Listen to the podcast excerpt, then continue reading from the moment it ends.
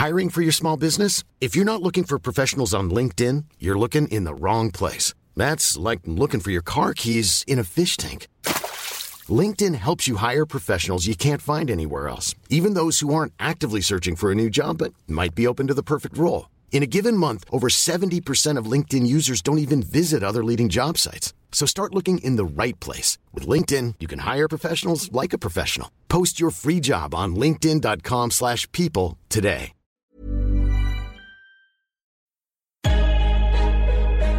In defensively. And we get a stop going in the half. One, two, three. Attack, attack, attack.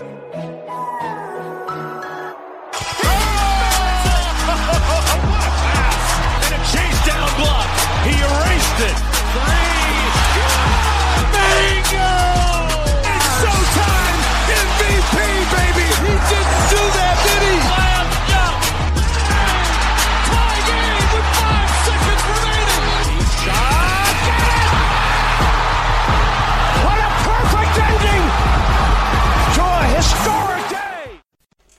Salut à tous, bienvenue dans l'épisode numéro 148 du podcast Dunk Hebdo. Très heureux de vous retrouver pour un nouvel épisode. Pour m'accompagner cette semaine, il y a un seul homme. Ça va Tom? Ouais, ça va et toi? Bah ça va très bien, je suis arrivé au dernier moment. J'ai été censé être absent cette semaine, mais Alan, qui était censé me remplacer de base, est malade. Il est cloué au lit, on lui souhaite un bon rétablissement. Donc me, va- me voilà pour le malheur de tout le monde. hein. Je, suis, je me suis réimposé pour parler cette semaine bah, du, de l'événement de la semaine, Kristaps Porzingis tradé à Dallas. Il y a eu une semaine un peu folle hein, du côté de la NBA entre Anthony Davis, Kyrie Irving qui pourrait peut-être partir, c'est la rumeur du moment, et le trade de Kristaps. S'est passé beaucoup de choses. On a décidé de se concentrer sur le concret, le trade qui est vraiment arrivé, pas les potentielles rumeurs. Donc comme je l'ai dit, Kristaps qui est arrivé du côté de Dallas. On va revenir longuement sur ce trade. Dans l'overtime, on discutera de Victor Oladipo, comme promis, la, la blessure d'Oladipo, qui déjà se fait sentir hein, du côté d'Indiana. Et puis enfin, on va finir par le All-Star Game. Les remplaçants ont été connus et on va discuter un peu là-dessus parce qu'il y a eu déjà des petits des petits mécontents, je pense notamment du côté d'Utah. Comme d'habitude, comme chaque semaine, on vous rappelle de nous suivre sur les réseaux sociaux comme Facebook ou Twitter, mais également sur les plateformes où vous pouvez écouter le podcast, que ça soit Spotify, Apple Podcast, Podcast Addict, SoundCloud et même YouTube, où vous pouvez toujours retrouver le profil mercredi soir 20h. N'oubliez pas, ça nous fait toujours plaisir si vous pouvez de nous noter, nous donner les 5 petites étoiles sur iTunes. On sait pas pourquoi, mais ça aide sur iTunes d'avoir 5 étoiles. Apparemment, ça, ça projette le, le podcast et ça l'affiche beaucoup plus haut et ça nous aide à conquérir de nouveaux auditeurs. Donc si vous le faites, ça nous aide vraiment. Merci beaucoup. Et nous, on se retrouve dans quelques secondes pour analyser le trade entre les Mavericks et les Knicks. Vous écoutez le podcast Dunk Hebdo. Retrouvez-nous sur toutes les plateformes d'écoute comme SoundCloud, iTunes ou Podcast Addict, ainsi que sur les réseaux sociaux comme Facebook ou Twitter.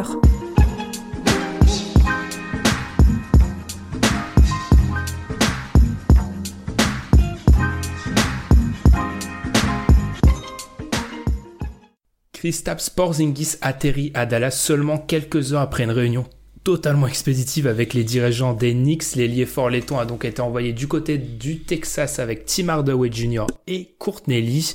Wesley Matthews, DeAndre Jordan, Dennis Smith Jr. ainsi que deux premiers tours de draft font le chemin inverse. On reviendra sur le détail de la protection de ces choix de draft plus tard. C'est très important. Le trade s'est effectué jeudi soir, il y a trois jours au moment où on enregistre. Autant dire une éternité dans le paysage NBA. D'où la question qui m'a agité, Tom, durant ces quelques courtes minutes ou une ou deux heures où j'ai pu préparer euh, ce, cette émission en remplacement.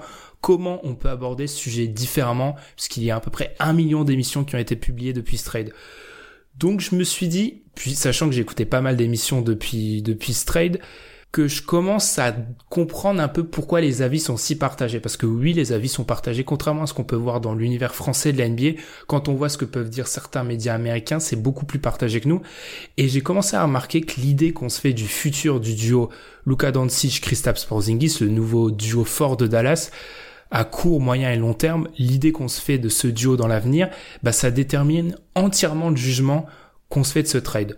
Donc du coup, pour essayer une entame un peu innovante, sachant que je pense que la plupart de nos auditeurs auront entendu des heures et des heures de débrief sur ce trade, Tom, je vais te poser pour moi la question qui est centrale dans ce trade. Est-ce que tu crois au duo Doncic-Porzingis à l'avenir? Euh, globalement, moi, je vais dire que j'y crois, puisque théoriquement, enfin sur le papier, quand tu regardes euh, le, skill set et les qualités des deux joueurs, ce sont deux joueurs qui sont totalement complémentaires. Donc, on a un, un, un un premier initiateur euh, très playmaker et très fort sur euh, tout ce que qu'un joueur qui mène le jeu doit pouvoir faire en la personne de Luka Doncic.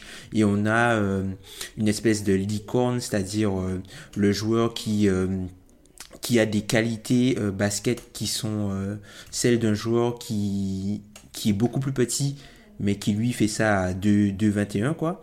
Donc euh, du coup, en termes de skill set, on a du coup le, playmaker initiateur et aussi l'intérieur finisseur et protecteur de cercle qui est capable aussi de switcher sur certaines séquences. Donc théoriquement, moi je trouve que c'est c'est super quoi pour de, de, pouvoir récupérer pour Zingis. Après, là où j'ai mis des réserves, c'est que le cas pour Zingis, on ne sait pas quel joueur ce sera quand, il va revenir. C'est un joueur qui a joué, qui a disputé uniquement 62% des matchs qu'il aurait pu jouer dans sa carrière NBA. On sait que c'est euh, toujours un joueur qui commence fort les saisons et puis qui en janvier, décembre, janvier, il finit pas la saison mais on retient que ce qu'il a fait au départ. Donc euh, à voir, à mesure que son temps de jeu a augmenté au fur et à mesure des années, ben il a commencé à jouer de moins en moins de matchs. Donc euh, moi j'ai de grosses réserves sur la santé de Christophe Porzingis oui, je comprends. C'est la santé de Kristaps qui te fait peur pour la suite. C'est un, un, peu ça. C'est les 62%. J'avais aussi cherché la stat vite fait. C'est vrai que c'est pas un joueur qui est tout le temps en, bonne santé, comme tu l'as dit. Mm. On, on l'a pointé du, du doigt plus d'une fois. Il se blesse d'une part et surtout ses saisons sont un peu souvent les mêmes, il démarre très fort et il a ce coup de mou qui arrive tout le temps en décembre janvier, ce qui fait d'autant plus peur quand tu es dans une équipe qui vise potentiellement les playoffs. Comment il va être en avril, on ne sait pas, on n'a jamais vu ça encore. Mais ouais, je suis d'accord sur le fait que c'est la santé de Porzingis qui est le point noir. Et ouais, non seulement la santé, mais après ce qui peut se passer au niveau contractuel. En fait, si tu veux, si on peut revenir sur un peu l'historique euh, des blessures un peu de, Porzingis, c'est un, gars qui a eu énormément de blessures au bas du corps. C'est la première fois qu'on a euh, un joueur qui a un tel cocktail explosivité taille.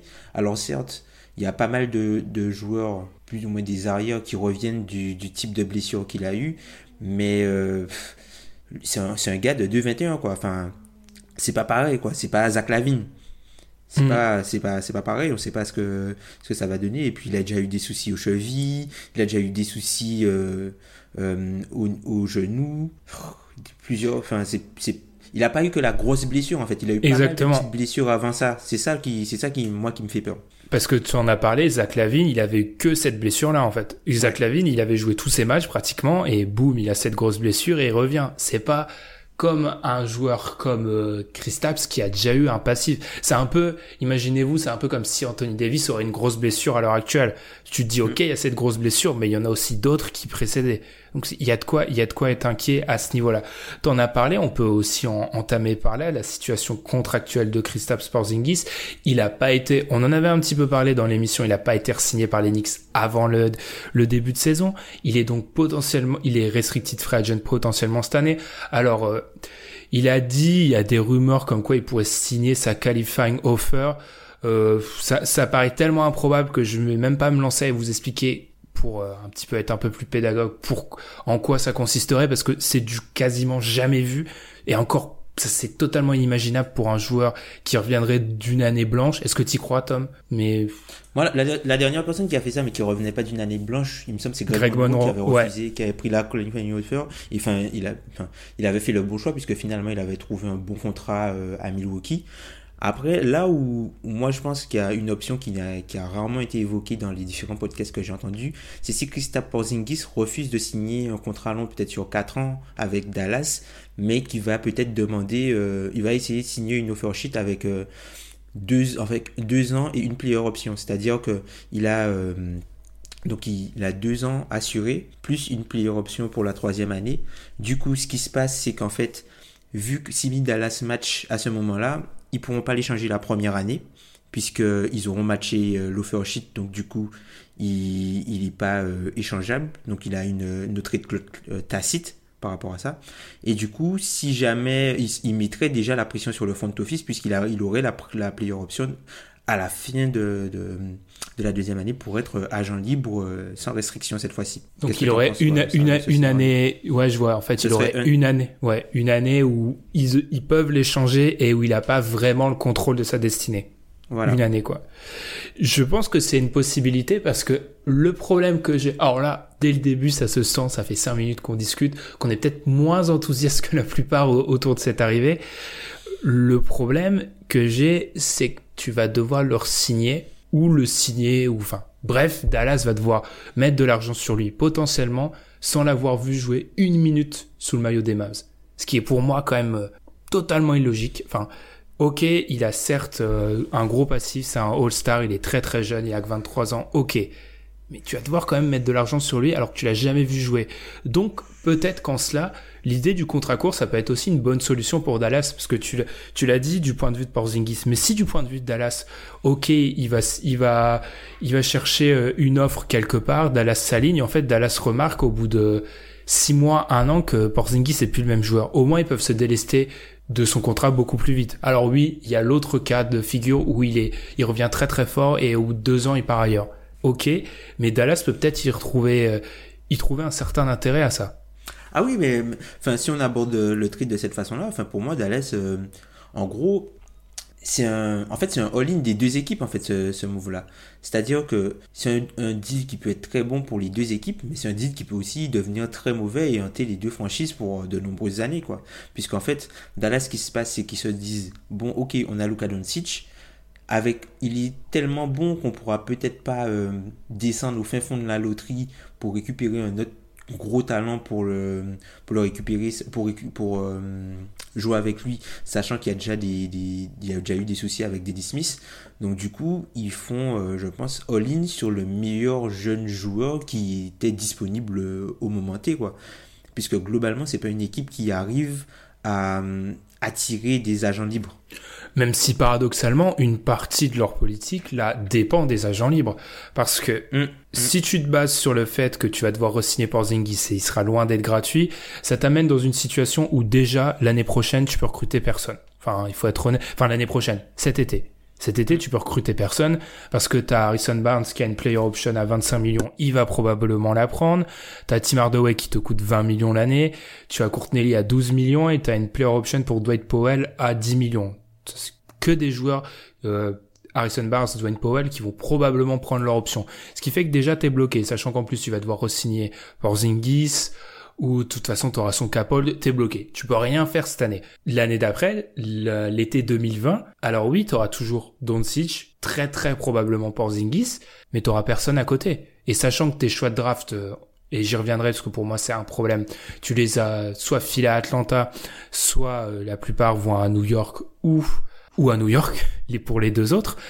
Et ben ta seule solution c'est d'aller chercher un, des compléments dans le 5 de départ à la free agency. C'est pour ça que il parie un petit peu sur la free agency aussi Dallas. Là où c'est mon petit problème par rapport à ça parce que comme tu l'as dit, c'est pas forcément sur ces dernières années une vraie équipe qui attire des, des free agents. Et je parle même pas des top free agents, je parle même des, du deuxième groupe de free agents chaque année. Ces gars-là ne viennent pas à Dallas. Je te rejoins un peu, je te rejoins un peu là-dessus, même si je me dis que, fait, pour eux, c'est plus facile, en fait, de récupérer euh, la troisième pièce que de récupérer la pièce numéro 1 ou la pièce numéro 2, en fait. Puisque tu pourras toujours surpayer un, role player, un peu comme ils ont fait avec Wes Matthews, par exemple, où euh, c'est le type de joueur qui est sur le marché, qui est pas dans, qui est pas vraiment dans le premier euh, tiers, mais qui, euh, qui se retrouve avec un beau contrat puisque certaines équipes qui euh, mettent de la valeur sur son skill set peuvent lui proposer plus d'argent ou dans, que, que d'autres équipes en fait. Donc je pense que c'est plus de cette, euh, cette réaction qu'ils ont eue, c'est de se dire, ok, on aura peut-être pas, on sait qu'on va pas forcément arriver à attirer le deuxième, le, deuxième meilleur joueur d'une équipe qui pourrait être potentiellement un, un, candidat au titre via la free agency pour jouer avec Luka Doncic, qui euh, peut-être pour eux est le numéro 1. Donc du coup, se sont dit, bah, si on doit acquérir une pièce à la free agency, on a plus de chance si c'est une pièce qui est moins importante que euh, si c'est le deuxième gars, quoi. Et même, tu vois, par exemple, tu as parlé de Hardaway, Courtney moi, je vois pas forcément ces joueurs-là comme des assets négatifs. Je pense que ce sont des joueurs qui peuvent justement évoluer aux côtés de Luka Doncic et même de Kristaps Porzingis, notamment peut-être Hardaway qui certes un petit peu un pétard ambulant à New York, mais dans un rôle de, un peu comme il avait à Atlanta, un petit rôle de, shooter exclusif de, de, de pétard, mais un, peu avec un, usage moins haut.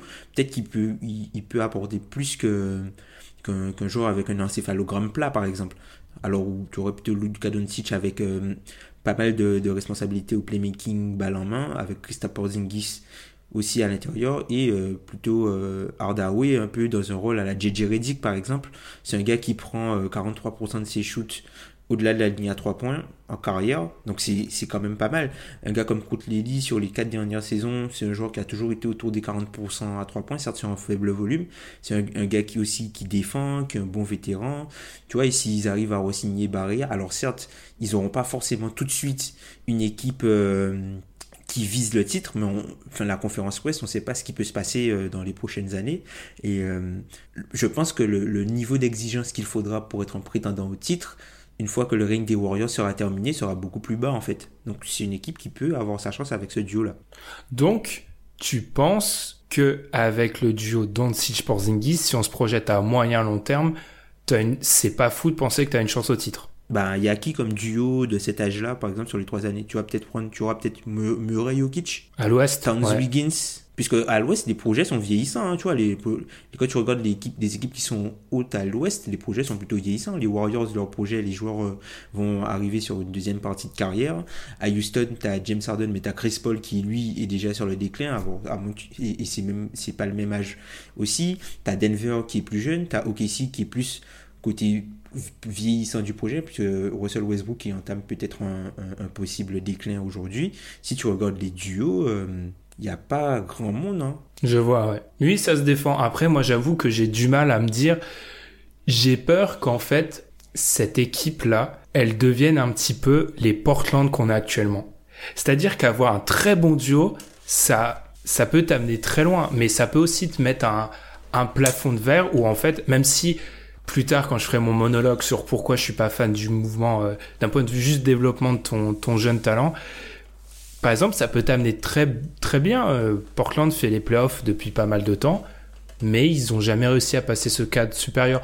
Alors oui, peut-être que les Warriors, c'est, on sait que c'est une anomalie dans l'histoire et qu'en gros, euh, on demande beaucoup trop pour battre les Warriors et qu'il faut construire des super équipes. C'est totalement inimaginable ce qu'il te faut pour les battre. Oui, mais on va pas non plus, avec la densité de stars dans cette ligue, on va pas non plus redescendre à un moment où tu peux regagner un titre avec euh, certaines équipes qu'on a vues dans le passé. Le niveau est, tel aujourd'hui que le titre se gagnera quand même avec euh, une collection de talents assez folle. Et moi, je me demande si cette collection de talents, elle peut partir de Doncic Porzingis. Je me demande vraiment. C'est très très tôt pour se poser cette question, je suis totalement d'accord. Mais quand tu fais ce genre de move, tu sous-entends un peu que tu t'y crois, toi. En tant que franchise. Ouais, c'est ça.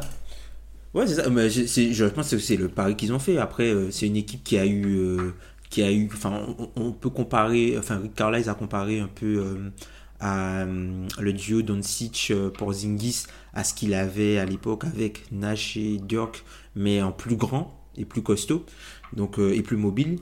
Donc, à voir. Enfin, je pense que eux. Je pense qu'il se passe aussi sur ce trade-là, c'est que peut-être que les Mavs on donne beaucoup plus de valeur peut-être à Porzingis que le font les Knicks sur le coup. Donc du coup, euh, eux, pour eux, ça vaut le coup de le tenter. quoi. Ils font abstraction de, toutes les blessures. Euh. Mais ils le payent cher quand même, hein, Porzingis, au final. Ils le payent très cher. Alors oui, quand tu regardes les assets qu'ils dépensent et euh, l'argent qu'ils acceptent d'absorber, ils le payent cher quand même, Porzingis. Hein. Enfin, Mais... ils, enfin, ils payent cher le droit de pouvoir le payer. On va dire ça. Oui, et puis surtout avec les choix de droit, les choix de draft flashés, c'est le moment, je pense, parfait pour que je fasse mon petit, euh, mon petit coup de gueule sur ça parce que je comprends pas cette idée en NBA. Et pour moi, il y a un point commun entre tout ça, je vais le dire, c'est que c'est souvent réalisé par des organisations qui sont pas forcément très inspirées. Quand tu as un joueur du talent de Doncic, et on a vu un cas, on en parlait en off, un cas précédent avec avec Anthony Davis, je comprends pas pourquoi des front office se pressent à tout de suite vouloir construire très très très vite autour de ces gars-là. Parce que mon problème par rapport à ça, c'est que tu construis très très vite, ok, mais si jamais il y a certains, certaines de tes tentatives qui ne payent pas, tu te retrouves bah, avec les yeux pour pleurer après. Pourquoi? Parce que tu balances beaucoup de choix de draft. Alors par exemple, prenons le cas de Dallas, le, cas qui nous intéresse. Si on s'intéresse à Dallas, alors d'abord, bah, logiquement, sachant que c'est dans le trade de Doncic, ils ont probablement pas leur choix de draft cette année. Il est protégé 1-5. Vu aussi tu Dallas, on peut penser qu'ils vont lâcher Atlanta dès cette année. Ils ont pas non plus leur choix 2021 qui se convertit deux ans après celui d'Atlanta, sachant qu'il est très probable qu'il se qui se convertit cette année, bah ça sera en 2021. Ça te fait déjà que dans ces trois prochaines années, tu as un seul choix de draft en 2020. à cause de la Stepien Rule.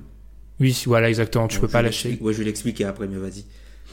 Et lors le deuxième choix de draft qu'ils ont lâché pour New York, forcément, se déroulera aussi deux ans après, se prendra forme deux ans après ce premier choix lâché à New York. Et là, on se situe le plus tôt possible en 2023 et celui-là il est protégé top 10. Enfin, le fait est que au bout d'un moment, moi je me dis quand tu arrives à construire une équipe qui est crédible et qui s'installe, c'est aussi parce qu'au bout d'un moment tu arrives à faire des petites trouvailles euh, à, à la draft, milieu draft très parfois éloigné du top 5, là où tu vas chercher ta star, tu t'en fiches, tu l'as déjà. T'as déjà Luka Doncic, t'as déjà Anthony Davis.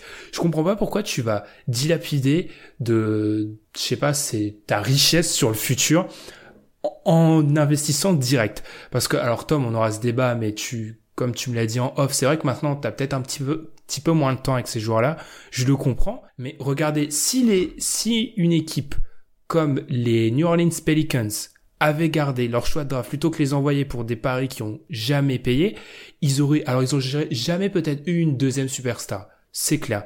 Mais ils auraient peut-être eu des titulaires intéressants à mettre à côté d'Anthony Davis. Parce que tu peux en trouver des titulaires entre 7 et 15. C'est possible à la draft.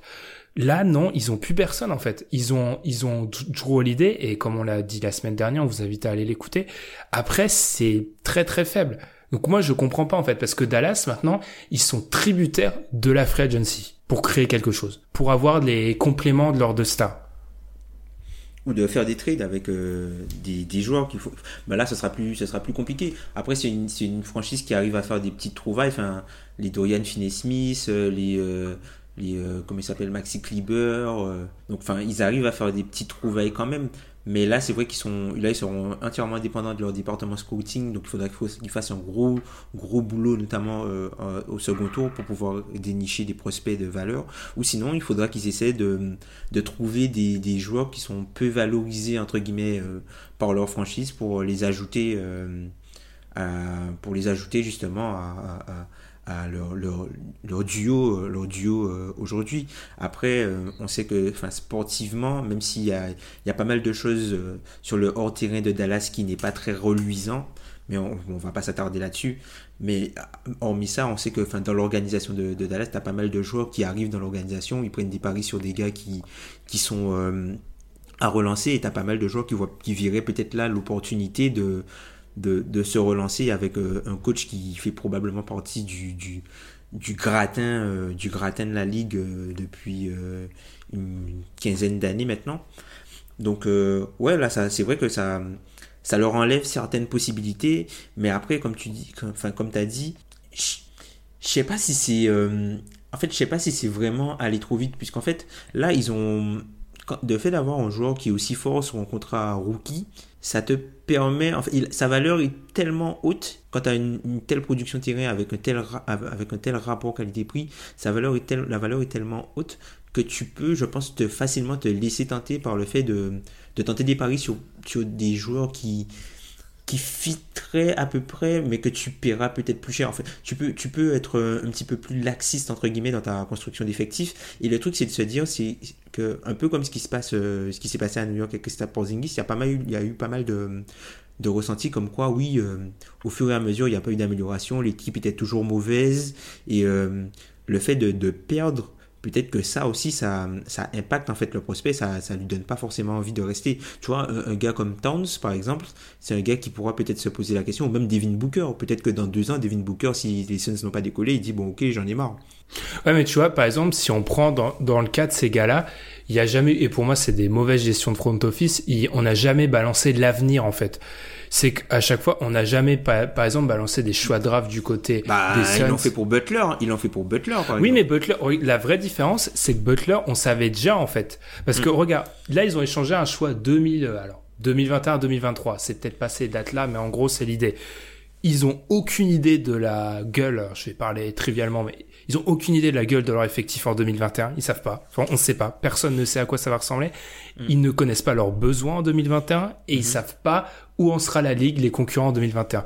Quand, par exemple, Minnesota échange pour Butler, ils échangent deux semaines avant la draft, ils savent parfaitement qui ils vont avoir. En gros, Ouais. ils savent les Ouais, prospects, raison. les prospects qui vont. Là, tu balances. Pour moi, je comparais ça, je réfléchissais à ça pendant que je mangeais, très intéressant. hein. Je vous, amène dans ma vie. Pour moi, je compare ça un petit peu comme comme si, en gros, Doncic, c'est une maison, c'est un appart à Paris, Doncic. C'est un petit peu comme euh, Anthony Davis, c'est de la valeur, ça perd pas de valeur. C'est un truc sûr, c'est voilà, c'est sûr.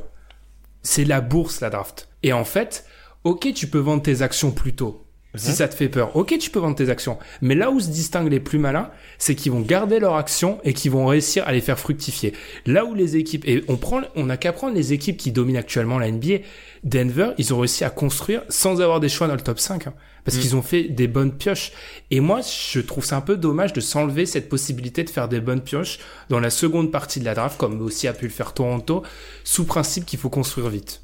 Ça me dérange, ça me, ça me dérange un petit peu, ça. Mm. Ouais, je comprends. Je comprends. Ouais, je comprends totalement. J'aurais pas, euh, j'ai pas, enfin, j'ai pas grand chose à, à redire là-dessus. non, mais ça- non, j'ai pas grand chose à redire là-dessus, si ce n'est que, en fait, peut-être que Dallas a été, euh, en fait, je pense qu'ils s'attendaient pas à ce que Luka Doncic soit aussi fort aussi vite. Et un peu comme je l'ai dit auparavant, quand un joueur aussi fort aussi vite et t'as des équipes qui tankent à côté, c'est dur en fait de, de continuer à, c'est dur de récupérer un autre talent en fait euh, un autre talent un peu équivalent parce que par exemple tu vois on, on peut prendre le, le contre-pied de, de ce qu'a fait Philadelphie certes Joel Embiid et Ben Simmons font des saisons de mutants mais si chacun ne sont pas blessés à leur tour lors de leur saison rookie il y a très peu de chances qu'ils arrivent à avoir euh, enfin Les si deux, ouais. genre il il y a Mm. très peu de chances qu'ils arrivent à avoir les deux plus Fultz tu vois ouais, totalement. Ouais, mais par rapport à, on est très critique et je suis très critique, critique, pardon, depuis le début, mais c'est évident que c'est un coup, c'est vraiment un pari. On viendra au, du côté des Knicks après. C'est un pari côté Dallas qui se tente. Je dis juste, philosophiquement, c'est un grand mot, hein, mais je trouve ça dommage de rusher en fait. J'avais utilisé le même mot il y a deux semaines quand on parlait de Dennis Smith. Je comprends pas cette idée. Dès l'année rookie du gars, t'as l'impression qu'il faut être compétitif année 2. Alors, je dis pas d'attendre 5 ans et de voir le mec se plaindre comme tu l'as dit, hein, parce que tu n'as pas de résultat, faut pas faire ça non plus. Mais, Mm. je sais pas, coller, et un choix de draft, deux choix de draft loterie, pas forcément haut, mais entre 7 et 14, tu peux trouver des lieutenants, et ensuite, ok, tu vas chercher la pièce numéro 2 ou 3 à la free agency, et là, t'es compétitif. Là, maintenant, la, le reste de leurs 5 de départ, pour euh, l'avenir, ils vont devoir le trouver à la free agency ou faire des coups euh, totalement magistraux euh, à la draft. C'est beaucoup demandé, je trouve. Surtout que, on va être honnête, la draft des, des Dallas depuis 7-8 ans, elle est pas non plus fantastique. Si on enlève c'est Doncic, plus c'est c'est plus ouais c'est plus les trouvailles en fait qu'ils font c'est ouais, c'est ils arrivent à, à aller cher- dénicher des, des joueurs qui étaient un petit peu qui ont été lâchés par d'autres franchises et les faire en faire de bons remplaçants. Ça ils savent faire. Mais c'est la vitesse supérieure qu'il faudra. Il te faudra des mecs que tu arrives à façonner pour être des titulaires et qui accompagnent ton duo de superstars. Ça, je suis un petit Après, peu plus... après, ouais. Après, l'autre idée, c'est que, en fait, petit, si ça marche, si le duo euh, Doncic Porzingis ça marche, que les autres agents libres se disent, euh, bon, on va dans le Texas, les taxes, ça va. Enfin, au niveau du Texas, c'est des taxes, ça va. On va jouer avec deux, sous l'égide de, de Rick Carlisle, avec euh, deux euh, joueurs qui sont assez excitants à avoir joué. Donc, peut-être que ça peut, tu vois, ça, ça peut, ça peut créer un Ah, engouement, un peu, un peu comme les, les jeunes Warriors, tu vois, ça peut créer un engouement. Totalement, ça peut se comprendre ça. Moi, j'avoue que j'ai limite, en y repensant, j'ai limite plus de peur pour le l'à côté que vraiment le duo. Alors Doncic, je me Ok. fais pas trop de soucis. Porzingis, à voir, à voir comment il va revenir, mais c'est plus à côté. Parce que construire une équipe qui vise un titre ou un contender sérieux, euh, faut avoir quand même du bagage en dehors de ses stars. hein. Et j'ai un peu peur qu'ils n'arrivent pas à le construire ça. Mm. Après, sinon, dernier point là-dessus, mais après, il faudra qu'on parle des Knicks, je pense. Mm. Mais dernier point là-dessus, peut-être qu'en fait, euh, c'est une équipe qui sera très agressive l'an prochain avec euh, les contrats expirants peut-être de Courtney et de et de, de, Barnes. de Barnes en fait pour Mm. essayer d'acquérir euh, un joueur qui sur un, un joueur ou plusieurs joueurs plusieurs role players qui fit mais qui sont sur des contrats plus longs en fait puisque peut-être que Dallas valorisera un peu moins son cap space comme euh, là ils l'ont fait cette saison quoi Totalement. Ça, c'est le gros avantage de construire autour de Doncic Porzingis, c'est que tu es, t'as pas des types de joueurs que tu recherches, quoi. Tu t'es vraiment libre. Tu Mm, peux, mm, euh, mm, mm. tu peux un peu tout faire à côté des deux là et c'est génial. Même si on sait que Porzingis, il veut jouer euh, ailier fort, il a déjà dit. C'est un petit peu des caprices, mais tu peux faire plein de choses à côté de ces deux-là. Et c'est ça, c'est une force pas possible. Alors attention, je sais là, je, je me prépare à lire sur Twitter que j'ai été, j'ai été peut-être dur. Non, c'est juste que quand tu lis à droite à gauche des articles, etc., c'est pas non plus tout rose en mode les Knicks sont totalement stupides, euh, les Mavs sont des génies. Alors ils ont fait un pari qui pourrait s'avérer très intéressant et vraiment super intelligent dans l'avenir, mais faut pas oublier qu'il y a un scénario dans lequel ça ne paye pas. Si Porzingis ne revient pas, euh, de 1, tu t'es flingué euh, beaucoup, beaucoup de richesses à la draft pour la suite, Mhm. et de 2, euh, qu'est-ce que tu fais avec Porzingis si tu l'as signé Tu vois, il y a ça peut être compliqué. ouais ça peut être très dur ouais On va peut-être enchaîner sur les Knicks du coup. Si, si t'as rien d'autre à dire sur les sur les Euh, Mavs, ouais, sur les Mavs, sur les Mavs, deux, deux, deux petites choses. Je pense que c'est une Mm. équipe qui, euh, notamment par exemple l'an prochain, je pense que c'est une équipe qui va s'intéresser à des joueurs peut-être un peu comme Dar- Garrett Temple, un peu comme euh, euh, le l'ailier fort d'Indiana, Tadion. Par exemple, c'est une équipe qui pourrait s'intéresser à ce type de joueur-là et peut-être aussi Brook Lopez, je pense. ok, ouais, ça pourrait ça pourrait fitter. Ça serait ça serait plutôt intéressant et c'est clair qu'ils vont déjà, je pense, euh, l'année cette année-là, ils peuvent euh, 2019 ils peuvent rien faire, mais déjà 2020, ils auront beaucoup de place, ils pourront déjà agir et ils auront eu un an de Porzingis aussi. S'il ne se blesse pas. S'ils ne se blessent pas. Ça, ce qui est 61%, c'est vrai que c'est ça, 61%. de la- 62, 60 62%. Il a joué, 60. euh, il a joué 185 matchs sur 198 possibles aujourd'hui. Ouais, ça, Sur c'est- 298, pardon. Surtout que c'est un big man, euh, c'est pas super, euh, c'est pas la stat la plus rassurante, dira-t-on. Mm. Enchaînons par les Knicks. Donc les Knicks, eux, qui voient arriver Wesley Matthews, Dennis Smith Jr., DeAndre Jordan et ces deux choix de draft dont on a parlé. Tom, t'as parlé de all-in du côté Ouais. des Mavs. Alors là, il faut inventer un nouveau mot. On parle de quoi côté Knicks Bah, c'est un all-in aussi, écoute, hein. c'est juste qu'ils prennent plus de risques. Ouais, C'est aussi un all-in, hein. les deux, c'est du gros all-in puisqu'il n'y a aucune certitude dans. En gros, si, si je, devais faire un- une- je devais faire une comparaison entre les, les deux, si le meilleur scénario pour euh, New York se manifeste et le meilleur scénario pour euh, Dallas se manifeste, je pense que euh, les Knicks auront une meilleure équipe. Par contre, il y a beaucoup moins de chances que le meilleur scénario arrive pour les Knicks que pour Dallas. Je sais pas si c'est des... euh, ouais, je vois, ce que je je, veux vois, dire. je vois parfaitement. ouais. Question, c'est quoi le meilleur scénario pour les Knicks? Le meilleur scénario pour les Knicks, c'est bah, du coup de, de récupérer les droits de Zion Williamson et de, signer KD et euh, enfin deux, des gars euh, de, qui sont dans le top 5 des, agents libres cet été quoi. Ce serait euh, idéalement KD qui serait sur un max euh, avec plus de 10 ans d'expérience donc à 35% du max à, à 35% de salary cap et du coup Kyrie Irving à 30%. Parce que moi, je me demande si jamais, et c'est un peu le scénario dont rêvent les, les fans Knicks à l'heure actuelle, si jamais ça arrive, est-ce qu'ils gardent vraiment les droits du choix de draft? Est-ce que vraiment, Ah bah oui. comme appui, si c'est Zion, il le garde, il n'y a pas la tentation, on va, euh, on va aller, on, on fait exploser la banque, on va chercher Anthony Davis? Non, je pense pas, puisque quand tu as, deux joueurs au max, il te faut, euh, il te faut des gars sous contrat rookie euh, pour avoir de- un peu de, de coût contrôlé, tu vois. Des gars qui surperforment la valeur, euh, enfin, ce, que, ce qui coûte en argent.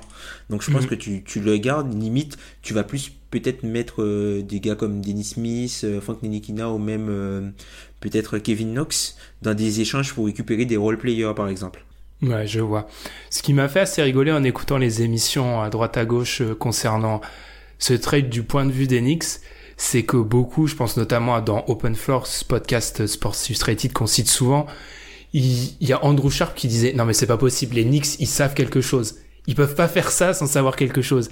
Et moi, je me dis, est-ce qu'ils savent vraiment quelque chose, en fait? Ou est-ce que c'est vraiment ce que font les Knicks depuis 15 ans, c'est-à-dire euh, un pari total et totalement fou sur uniquement la free agency? Parce que, à l'heure actuelle, on est quand même face à une équipe qui, si jamais elle n'obtient aucun joueur qu'elle vise à la free agency, se retrouve avec le pire effectif de la NBA l'année prochaine. Mm. Ou pas loin, ou pas loin. Après, moi, je pense que c'est c'est plus que ça en fait. Je pense que le, la manœuvre pour créer le cap space, c'était plus une manœuvre secondaire. Je pense que c'est une équipe qui avait pas envie de Garder de Porzingis Ils avaient pas envie de garder Porzingis et qui se sont dit on va le, on va vendre haut en fait. On va sell high puisque enfin ça a fuité euh, tout de suite que voilà lui il voulait partir. Et puis enfin si t'es disons disons que voilà Porzingis c'était la star de l'équipe mais le gars ne veut plus être là. Tu le gardes, tu le payes. Qu'est-ce que, enfin, ça, tout de suite, ça pourrit un peu, euh, je dirais pas l'ambiance, mais notamment le, le développement que tu vas avoir avec les jeunes. Ça, ça peut pourrir un peu, un peu tout ça. Je pense que Et ton image aussi par rapport au free agent. Si le mec qui est censé Mm. être le meilleur joueur actuellement n'a pas envie d'être là, c'est pas génial. quoi. Donc du coup, je pense que le cap space c'était important, mais je pense que récupérer de la valeur et euh, du coup dump les gros contrats entre guillemets de Tim Hardaway et de de Contenelli, c'était aussi euh, quelque chose. Donc moi je me dis plus que en fait les Knicks ils ont plus valorisé le fait de pouvoir entre guillemets avoir la possibilité de réaliser le home run, le truc totalement hypothétique que de se bloquer entre guillemets avec un joueur qui ne voulait pas être là et des, des contrats pourris où il serait bloqué quoi et hors du marché. Mm, ça peut se comprendre parce que ils ont quand même viré plus de 30 viré entre guillemets, ils, ont quand même, ils se sont délestés de plus de 30 millions avec Courtney et Tim Hardaway, ce qui est assez énorme. Bah, sur cette saison, mais après sur, sur- ouais sur, quand tu regardes euh, sur le long terme, c'est limite un petit peu plus que ça quoi. Ouais, ouais, avec euh, les options de pour euh, Tim Hardaway Jr. plus tard. C'est vrai qu'à ce niveau-là, ça peut se comprendre. Après, c'est vrai que la première réaction pour le trade, parce qu'après l'avoir, parce que nous, notre avantage, j'ai envie de dire, et c'est peut-être pour ça qu'on est peut-être un peu plus critique, c'est que par rapport à d'autres qui ont fait leur émission euh, dans, dans la foulée, on a eu quatre jours pour y réfléchir, trois quatre jours. Mais c'est vrai que dans la foulée, tu te dis, mais qu'est-ce que font les Knicks à échanger pour Zingis, qui est leur meilleur choix de draft depuis des années? Qu'est-ce qu'ils font? Pour du cap space. pour du cap space en fait et Dennis Smith sauf qu'à l'heure actuelle la valeur de Dennis Smith euh, même s'il y a encore quelques irréductibles qui qui espèrent que Dennis Smith puisse se développer en un, un très bon meneur de jeu c'est pas voilà c'est il a moins de fans qu'à l'heure de sa draft c'est vrai que la première action tu peux être un peu du- dubitatif mais ça a un peu de sens après j'avoue que moi j'ai un peu de mal et on en parlait encore en off les Knicks c'est quand même un petit peu la franchise tu l'as dit poisson rouge c'est-à-dire qu'ils vont encore une fois, une année supplémentaire, ils vont tout parier sur un été et quatre noms. Mm, mm. C'est quand même, tu te demandes quand est-ce qu'ils vont retenir les leçons de leurs 15 années d'histoire. Chaque année, ils te font le coup. Et je disais ça un peu ironiquement, mais moi, ce qui me fait marrer, c'est que chaque année, au mois d'octobre, les fans d'Enix sur Twitter, ils nous, ils nous dressent leurs 5 pour l'année d'après. En fait, ils font ça tous, tous les, à tous les mois d'octobre, parce qu'à chaque fois, ils ont jamais les joueurs qui, qui nous annoncent. Ils les ont jamais. Mm, mm, Je veux dire, moi, je me rappelle avoir écrit un article sur ça il y a quelques années. Être fan d'Enix, c'est vivre dans le futur. C'est juste qu'en fait, le futur qui se, c'est si vous avez déjà vu euh, Retour vers le futur, c'est le futur hypothétique qui se, qui n'arrivera pas en fait. Voilà, c'est ça. Ils sont dans ça les fans d'Enix. C'est un peu triste. Là, c'est peut-être une défaut. Ça semble le plus probable, mais c'est quand même ultra risqué quoi. C'est ultra risqué et c'est euh, c'est quelque chose qui peut affecter euh, la ligue entre guillemets et ce qui se passe autour de la ligue. Bon ça on y reviendra un petit peu plus tard, mais c'est quelque chose qui, qui peut avoir de, de, grosses répercussions autour quoi. Et puis euh, après en termes de d'organisation, enfin on avait un peu euh, on entendait ça un peu au début de saison même l'année dernière où, euh, même enfin Scott Perry les mecs annonçaient que en gros qu'ils allaient pas que leur but c'était pas de signer des mecs enfin comme ça qui vont vont pas faire de, gros trucs qui vont ils vont laisser grandir l'équipe de façon organique et ensuite euh, se constituer euh, leur petit pool de talents après peut-être que eux ils, sont déçus en fait de ça. Peut-être qu'ils sont déçus du, pool de talents qu'ils ont réussi à, assembler.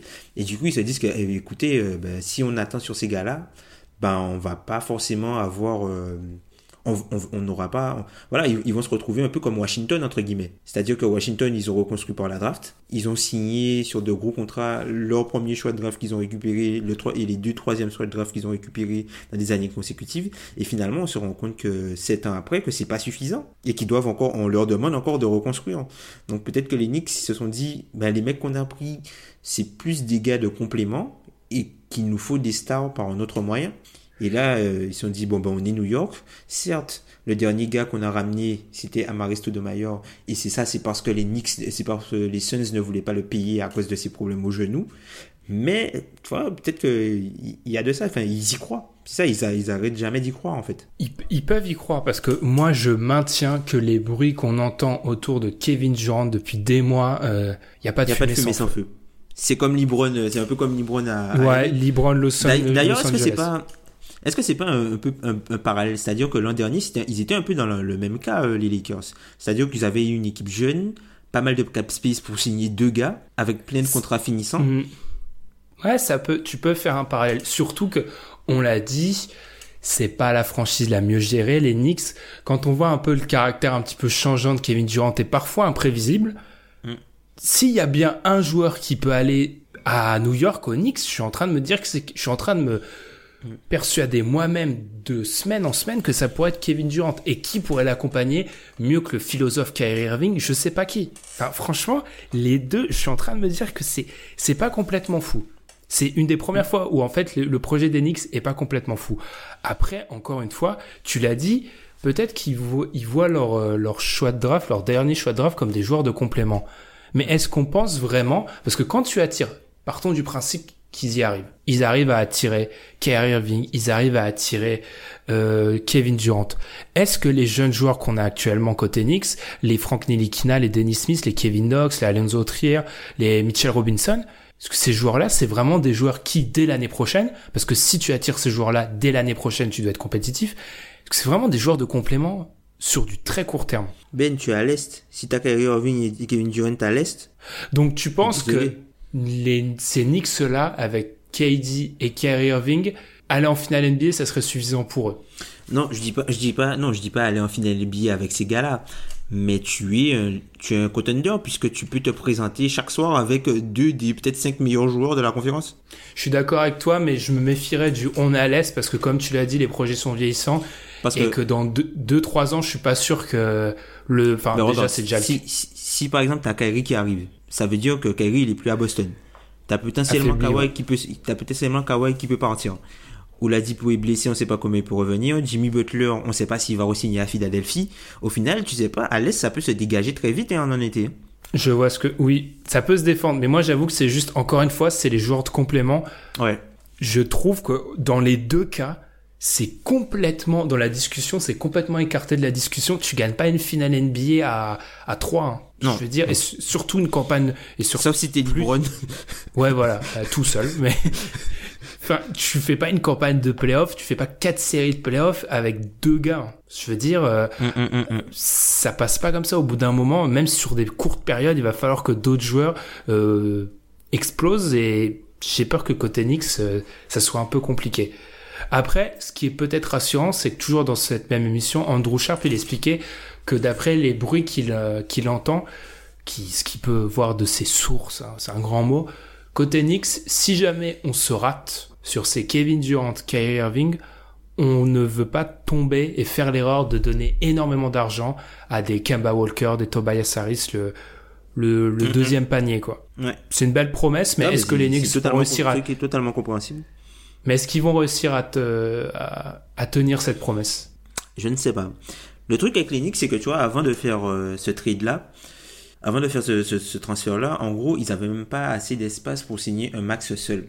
Disons là, ils ont, ils ont là, ils ont débloqué euh, le max, disons pour, euh, par exemple, Kevin Durant. Enfin, s'ils veulent aller chercher Kevin Durant, c'est plus facile de de dire, bon, KD, ok, si tu viens, regarde, on a 30, on a, euh, on peut offrir plus de 30 millions euh, gars. Le, on prend le gars que tu veux. Si tu viens, on t'écoute. Un peu comme euh, ce qui s'est passé avec. enfin, je sais pas si c'est exactement ce que ça, comme ça que ça s'est passé avec les Lakers, mais genre, LeBron, tu viens, on a du cap space, on signe les gars que tu veux, machin, et, voilà, on avance. Plutôt que là, te dire, bon, écoute, on te signe toi, et puis après, on verra ce qu'on fait. Là, tu peux dire au gars, ok, on te signe toi, et on a encore une enveloppe pour amener des gars avec qui tu veux jouer. Tu veux qui? Ouais, c'est convaincant. À savoir qui. euh, tu penses que la réponse, ça, ça serait Kyrie Irving? Vaut mieux que ce soit Kyrie Irving. Parce qu'il peut pas demander des joueurs qui sont pas libres, mais ça peut se comprendre. Côté Bah, il respecte, il respecte, enfin, généralement, enfin, Kevin Durant, quand tu l'entends parler, notamment dans les interviews ou les, les fois où il était notamment passé dans, dans le podcast de, de, de Ben Simmons, il respecte énormément, énormément le, le jeu de Kyrie Irving, puisque moi, moi, en gros, j'ai l'impression que KD, il voit, en fait, en Kyrie, en Kyrie Irving, le même joueur que lui, en plus petit. Ah, tu penses ça? Moi, je me dis surtout, Ouais. surtout, on a, on- et ça a déjà été pointé du doigt. On dit souvent que Kevin Durant chasse un peu le fantôme de LeBron James. S'allier avec Kyrie Irving, ça serait quand même le- l'exemple le plus éclatant de ça, du fait qu'il chasse un peu son fantôme. Mais oui, ça, ça peut se comprendre. C'est vrai qu'il sauve vraiment cette possibilité-là au niveau de la free agency. Le truc qui me fait vraiment peur, je me répète, je me répète, et là ça se voit que j'ai pas mes notes euh, comme d'habitude, mais j'ai vraiment peur que le coup de ce, le vraiment le coup de bambou que cette franchise peut se prendre si elle se rate encore une fois. Alors pour une fois, elle aura peut-être euh, le, le prix de consolation qui peut être un, un, un haut choix de draft. Mais imaginons que ce choix de draft c'est pas Zion Williamson et c'est numéro 4-5. Ouais. C'est une possibilité. C'est quand même probable ça.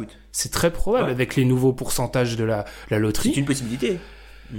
Et ben là, tu te retrouves. Alors déjà, tu te retrouves à ce moment-là où tu as ce choix de draft là, ce qui veut dire que même si on en a parlé, c'était pas vraiment probable.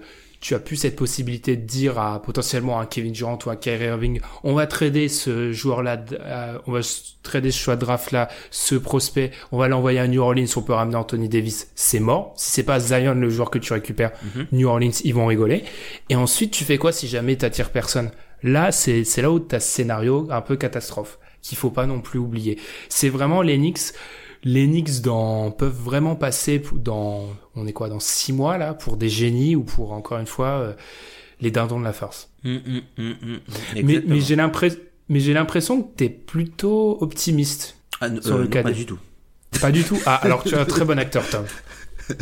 Non, pas du tout. En fait, c'est que, enfin, j'essaie de, j'essaie de comprendre en fait pourquoi ils ont fait ça. En fait, surtout que, enfin, ce que j'ai entendu notamment dans, dans les podcasts euh, que j'ai pu écouter, c'est que la narrative est vraiment euh, autour de, voilà, les Knicks. euh, encore une fois, ils font de la merde. Encore une fois, ils savent pas ce qu'ils font. Ils ont aucune continuité. Ils ont pas signé euh, un joueur euh, sur un deuxième contrat. euh, Enfin, ils ont pas signé d'extension rookie sur de, sur plusieurs années. Un gars euh, a, depuis 1994 et Charlie Ward où t'étais même pas né. Enfin, tu vois, c'est, tu vois, c'est des, des trucs comme Merci, ça que.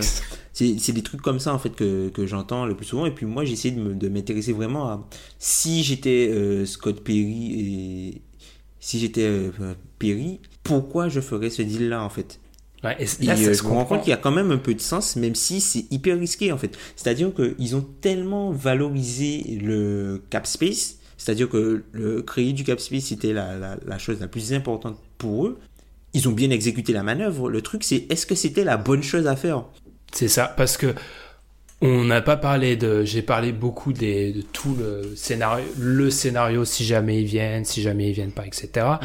Il y a quand même de base, faut se dire qu'ils avaient Porzingis. Alors, vu ce qui en ressort, euh, apparemment, ils allaient pas le garder très longtemps parce qu'il avait l'air vraiment pas heureux d'être là. Donc, si jamais le mec ne veut plus rester, eh ben, tente ta chance. Mais c'est vraiment risqué, risqué. Après, j'ai parlé de ce scénario où ils ont personne. L'avantage, c'est qu'ils peuvent se dire, mais ils le feront pas, on les connaissait les Knicks.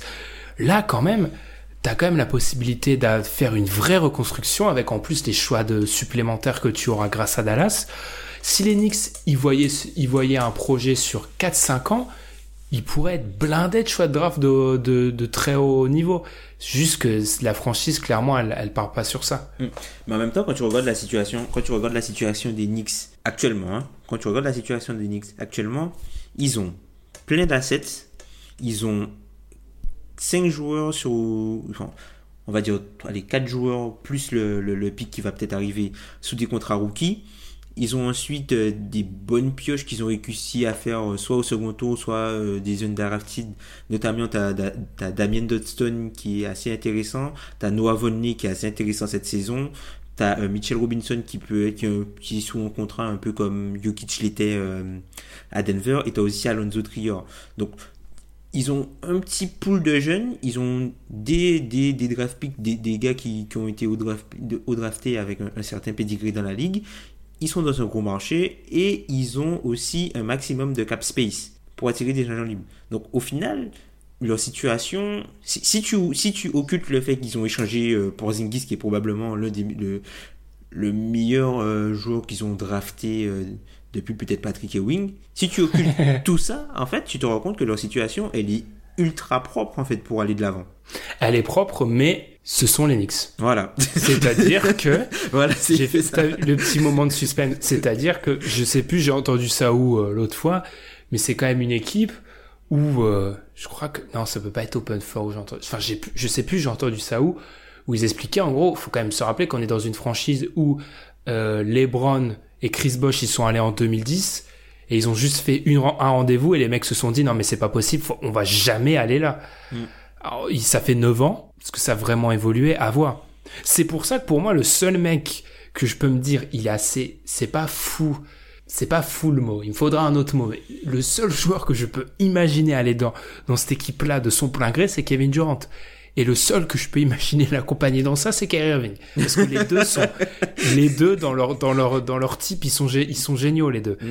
Mais vraiment, à voir, à voir. Puisqu'après, en termes de narrative, si ces gars-là arrivent à faire gagner New York, qui dit, je pense Surtout que... Surtout Kevin Durant. Kevin Durant, pour moi, New York, j'y crois vraiment. Si on me demandait à cet instant de parier sur la où serait Kevin Durant l'année prochaine, je mets mon argent sur New York. Mm. Mais, il y a, je sais pas, parce qu'il faut pas oublier que Kevin Durant, euh, on en avait aussi parlé de ça, et je sais, ah, j'ai vraiment une mémoire affreuse aujourd'hui.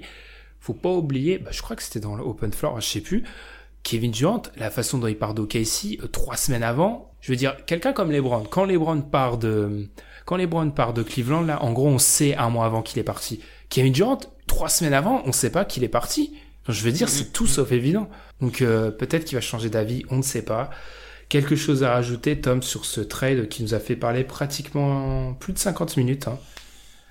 Ben, ben, on n'a même pas parlé des joueurs, du coup, euh, toi, tu penses quoi, en fait, du fait que Dennis Smith arrive à New York, à côté de, aux côtés de son père spirituel Emmanuel Mudier Ah, c'est méchant pour Dennis Smith. Et pourtant que je suis pas, je suis loin d'être un fan. Ça peut enfin leur faire un joueur, euh, un meneur. Alors moi, ce que déjà, ce que j'annonce, c'est que Dennis Smith, dans cette situation-là, à New York, les fans de New York vont l'adorer. Ouais, il va se parce que c'est typiquement le meneur euh, scoreur à New York là, là où maintenant il y a plus personne. Ça va être mais vraiment des stats à gogo et je pense que limite, alors on- ils vont pas le retrader parce que ça serait un peu fou. Quoique, ça peut être, c'est peut-être une partie du calcul dont on n'a pas parlé, se dire côté euh, côté Knicks, ok, il va se montrer sous son meilleur jour Ouais. pendant cinq mois. Peut-être que sa valeur, il va reprendre de la valeur et on se donne une possibilité de l'échanger dans quelques mois. Ça peut, ça peut se calculer comme ça aussi. Non, mais Dennis Smith, euh, et là, il va faire, il va tourner à 20 pions, euh, il va faire des dunks, Il le va, faire Madison du Square 25, Garden. il va faire du 25-5. Ouais, et le Madison Square Garden va adorer. Après, à voir où ça sera, parce que, encore une fois, c'est un joueur que j'imagine difficilement cohabiter avec euh, des superstars si jamais elles arrivent. Ouais, ouais, ouais. Après, il peut, il peut devenir sixième homme ou ils peuvent toujours l'échanger, écoute, hein. Ouais. Ils Mais, peuvent toujours essayer de l'échanger, hein. Puisque, par exemple, tu vois, les Knicks, disons, euh, tu arrives à récupérer qu'un seul gars, par exemple. Tu arrives à récupérer que, euh, je sais pas moi, euh, tu arrives à récupérer que, que Kevin Durant, comme tu en as parlé, Mhm. même si c'est pas fait. Est-ce que, tu pro- est-ce que tu peux proposer les choix de Dallas plus Dennis Smith et, je sais pas moi, un vieux contrat pour Bradley Bill? Je pense. Moi, j'ai du mal à imaginer un cas de figure où tu ramènes, disons que tu ramènes seulement Kevin Durant et que tu restes avec l'effectif comme il est, plus le choix de draft. Je vois pas ce cas-là. Pour moi, si tu ramènes Kevin Durant, il faut un deuxième All-Star à côté de lui. C'est automatique. Hum, hum, hum. C'est pour ça que soit tu vas l'avoir à la free agency, soit tu vas être obligé de dilapider un petit peu tes richesses et l'envoyer et aller chercher un trade. Mais Mm. je- tu peux pas juste dire à Kevin Durant euh, et c'est et c'est un peu pour moi la faiblesse du pitch des des Knicks quand ils vont l'avoir quand ils vont devoir faire un pitch à Kevin Durant. C'est que ils vont devoir attendre. En fait, en gros, Kevin Durant, euh, il aura pas de lieutenant. Ou alors, leur technique, ça va être d'attirer le lieutenant avant Kevin Durant. Hum. Et selon toi, à quel point le fait d'avoir Fisdale en, en, recruteur, je parle pas en coach, hein, vraiment en recruteur, Ouais. ça peut jouer? Ça peut juste contrebalancer l'inaptitude du front office et de James Dolan, mais je pense pas que ça va payer tant que ça. J'ai vraiment l'impression qu'on est dans une période où c'est vraiment avec qui tu es sur le terrain qui compte. Hum, hum, hum. Ouais, je suis d'accord avec toi. Je suis totalement d'accord avec toi là-dessus. Puisque, enfin, même Daryl même, Da- même il avait expliqué l'an dernier, il était passé dans le podcast de Hoop Collective de, en gros, c'est un podcast d'ESPN avec euh, pas mal d'insiders, notamment Brian Windorf. Donc, à l'époque, euh, il avait fait un dîner avec Thomas Bristol, qui est aujourd'hui à NBC Sports. Et en fait, il expliquait que quand il allait pitcher un agent libre, la première chose qui revenait sur, sur le devant de la scène, c'est avec qui il va jouer, c'est qui le coach, et ensuite euh, l'argent, les taxes. Ouais. Sach- sachant que- que, les, les top gars, ils savent déjà que enfin, l'argent, ils l'auront, ils l'auront euh, peu importe l'endroit. quoi. Ouais, exactement. Bah, Kevin Durant, Kyrie Irving, ils savent qu'ils auront un max. Mm. ils le savent. Donc maintenant, c'est il faut leur vendre un projet. À voir. Mm. Mais je sais pas. J'avoue que les Knicks c'est fascinant. Les ce qui est peut-être dans ce trade, ce qu'on n'a pas dit, c'est que je pense qu'on sera fixé sur les Knicks beaucoup plus rapidement que sur Dallas. Dallas, on va être fixé sur les résultats du trade au plus tôt dans deux ans. Les Knicks, dans six mois, on sait déjà en gros si ça s'est bien passé ou pas.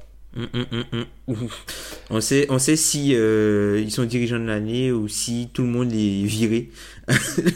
si tout le monde est viré avant la free agency, après euh, la free agency. Ouais. Et le truc avec les Knicks, c'est que je n'arrive pas à m'imaginer un cas de figure où c'est pas un extrême ou l'autre. Mm. Soit c'est une catastrophe, soit ils réussissent le grand chelem. Je les vois pas réussir à, à un petit peu, genre en attirer qu'un qu'un gros free agent et tout. J'ai l'impression que c'est soit le bouquet garni, soit rien du tout. Mais après, le truc, c'est que ça, ça crée aussi des dommages collatéraux, un peu euh, comme on, on l'a annoncé euh, en début d'émission. Ça crée des dommages collatéraux, notamment à Boston, puisque là, ça, ça rajoute un peu d'incertitude au côté de Kyrie Irving, puisque comme tu l'as dit, si les Knicks font ça, c'est qu'ils ont peut-être quelque chose euh, en tête, et comme tu dis, il n'y a pas de fumée sans feu. Peut-être que, y a du tampering, entre guillemets, euh, en dessous, et qui sont plus au courant de certaines choses que nous.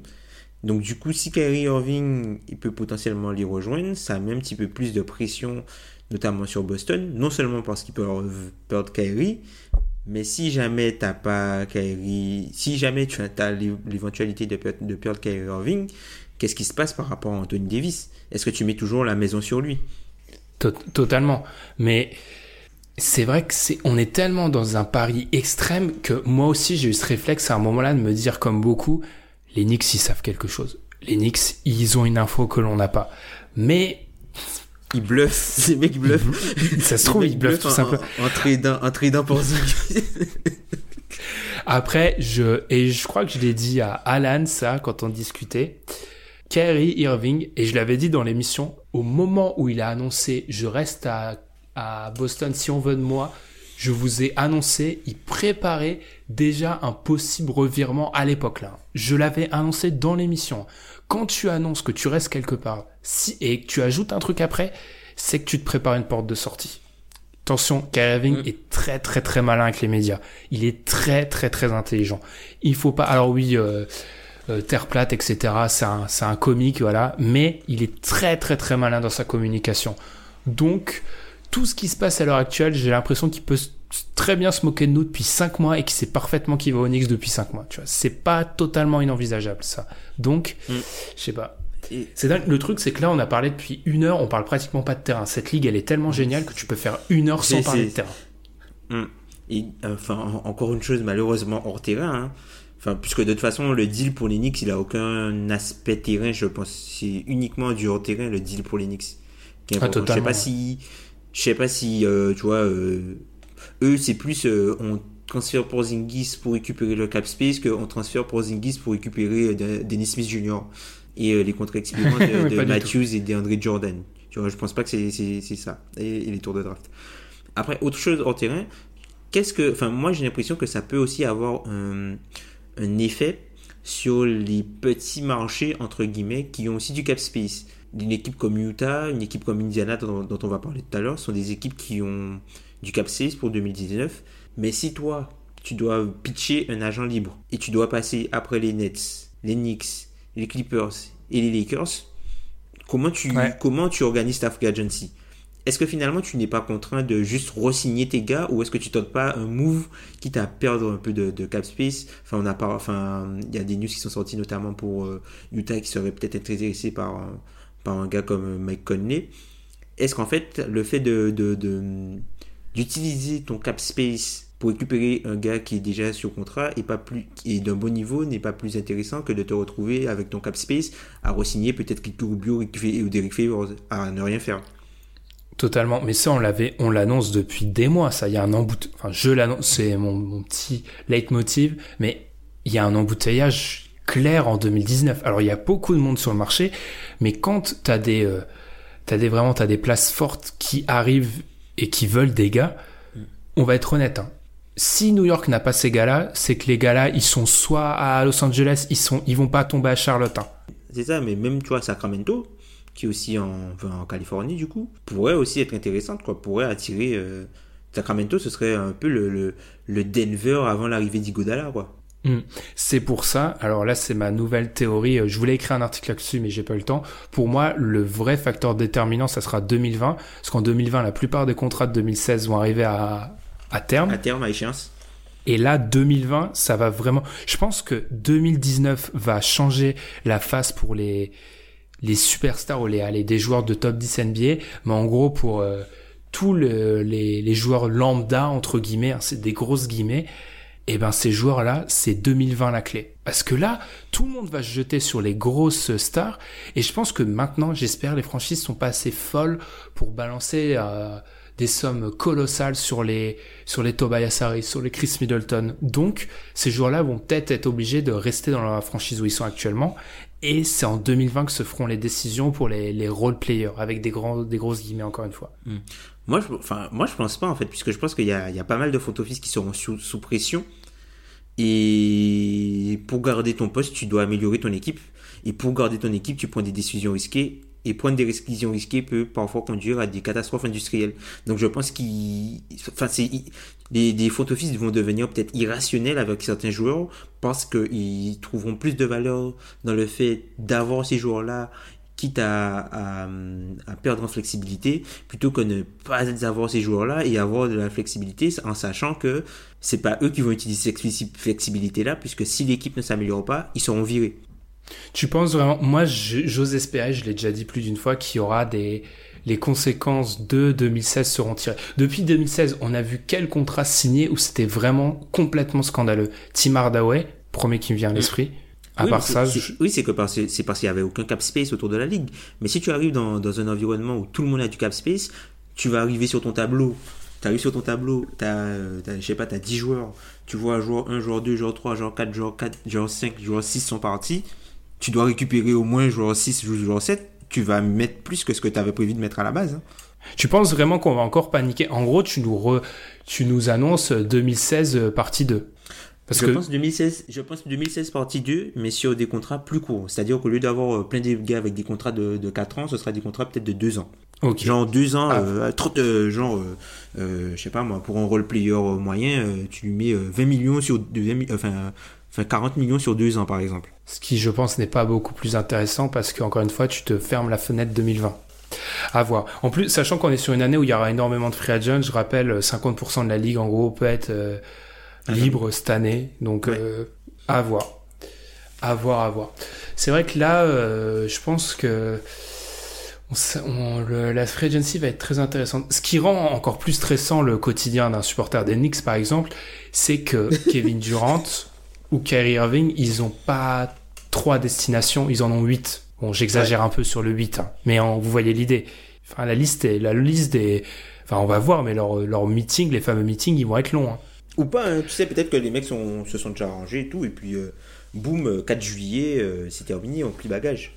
Question, On euh, là, on, ex- va. là le, pff, le chrono, là, on s'en fiche à ce stade. si, euh, si par exemple, disons que le, comme tu l'as dit, le genre à la seconde où ils peuvent signer, on voit Kyrie Irving et Kevin Durant signer à New York. Euh, Anthony, non. Et par exemple, Kawhi Leonard signé à Los Angeles. Parce qu'au bout d'un moment, quand t'es NBA, on va pas se dire. Tout ça, aux Lakers ou aux Clippers? Aux Lakers. Aux Lakers, oui, j'aurais dû préciser. Ce qu'on passe dire du côté de la ligue, il serait peut-être temps que cette euh, vieille règle du tampering, on la, on la revoit un petit peu. Oui, mais tu Parce que je suis- tu peux, mais tu peux rien faire contre ça. Ce sont des joueurs en fait. C'est le. Oui, des oui, joueurs. bah, non mais juste parce que là, je suis désolé. Si ce scénario se déroule comme ça, c'est que en amont, ça fait six mois que les Knicks, ils savent que les deux arrivent. Ou ils ont eu de la chance. À voir. Moi, je sais pas. J'ai l'impression que la NBA, ça se transforme en au feu de l'amour. Et j'avoue que je suis content, hein, mais je sais pas. C'est quand même, le pari est tellement fou. Je suis en train de me convaincre que les Knicks savent quelque chose. Je suis en train de me convaincre que les Knicks agissent de façon rationnelle et c'est là où je deviens complètement fou. On n'a pas toutes les infos. C'est ça. Ouais, on va, on va peut-être conclure cette séquence qui va en, qui se s'allonge, s'allonge, mais tu, tu ne peux pas trader, euh, même si Porzingis voulait partir à ce point-là, tu peux pas faire ça dans ce timing-là, sachant qu'il fait une saison blanche, sans se dire, les gars, on a un truc qui vient dans, dans 5 mois. À voir, à voir, à voir. N'hésitez pas à nous dire sur Twitter. Après, c'est une question Ouais, de timing aussi. C'est une question de timing aussi, puisque c'est quelque chose qu'ils ont. Tu peux pas, en fait. euh, C'est le, le- le seul timing qui te reste, en fait, pour transférer pour Zingis. Puis après, ça deviendrait beaucoup plus compliqué, puisqu'il aurait fallu Oui, oui. euh, faire un, un sign, un sign and trade. Oui, oui, mais là, le, Tu le truc pas que je- tu aurais pas pu te débarrasser des contrats de Oui, Lillard, oui. Mais sachant que en gros Porzingis on en a pas parlé mais quand on avait eu des rumeurs les euh, Spurs à un moment là si ça date Avec euh, Phil mois, Jackson. Phil Jackson Exactement. ou les Spurs ça veut non non avec les Spurs quand on avait eu les rumeurs avec les Spurs comme quoi il y avait un intérêt etc ça date d'il y a plusieurs mois ça, ça veut Mhm. dire que je pense que déjà à ce moment-là il y avait de l'autant de gaz ça veut dire qu'on va pas me faire croire que c'est le meeting vu que le trade s'est fait dans les heures qui suivent, le trade était déjà préparé, ça veut dire que tu avais déjà, ça fait pas mal de temps côté Knicks qu'on réfléchit à trader Porzingis. Mm. Donc pourquoi le faire à, à- enfin, je sais pas. Mais est-ce que tu penses que tu aurais pu récupérer mieux que ça, en fait? Qu'est-ce qu'ils ont récupéré pour Porzingis Qui revient du, du, du SIL. Ça dépend si, ça dépend ce que tu voulais récupérer dans le sens où si, euh, Mais si tu veux récupérer, ouais, si tu veux récupérer, euh, si tu veux le transférer et en même temps te débarrasser des, des contrats, Exactement. plus récupérer des tours de draft. Exactement. Si tu voulais juste des joueurs terrain, ok, tu pouvais faire mieux. Mais là, et là, c'est pour ça qu'on on explique depuis une heure que le trade côté Knicks, c'est pas du terrain du tout, c'est de la spéculation. Eux, ils sont à Wall Street, ça c'est clair. Et ben, ça c'est totalement réussi, mais ouais, je sais pas. J'avoue que ça fait 4 jours et ça me laisse toujours euh, perplexe. Mm. Bonne chance aux, aux fans des Knicks qui nous écoutent. hein. Bonne chance aux fans des Mavs aussi. Parce que eux, je pense que l'ascenseur émotionnel, il sera moins grand que celui des, des Knicks, quoi. Ça, tu te dis, au pire, t'as toujours Doncic, euh, t'as t'as encore des trucs les Knicks, ils peuvent se re- retrouver avec Dennis Smith, euh, franchise player l'année prochaine. Ça va être compliqué. Gars. Ouais. Aïe aïe aïe. Et bah là-dessus, on va, on va peut-être encore enfin fermer cette, cette page euh, Porzingis au Mavericks. On se retrouve juste après la pause pour l'overtime.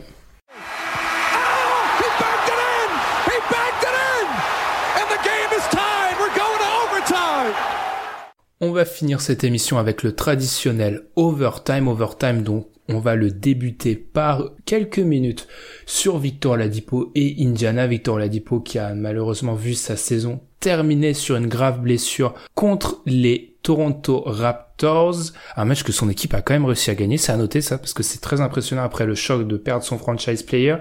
Oladipo est donc absent. On va en parler, Tom.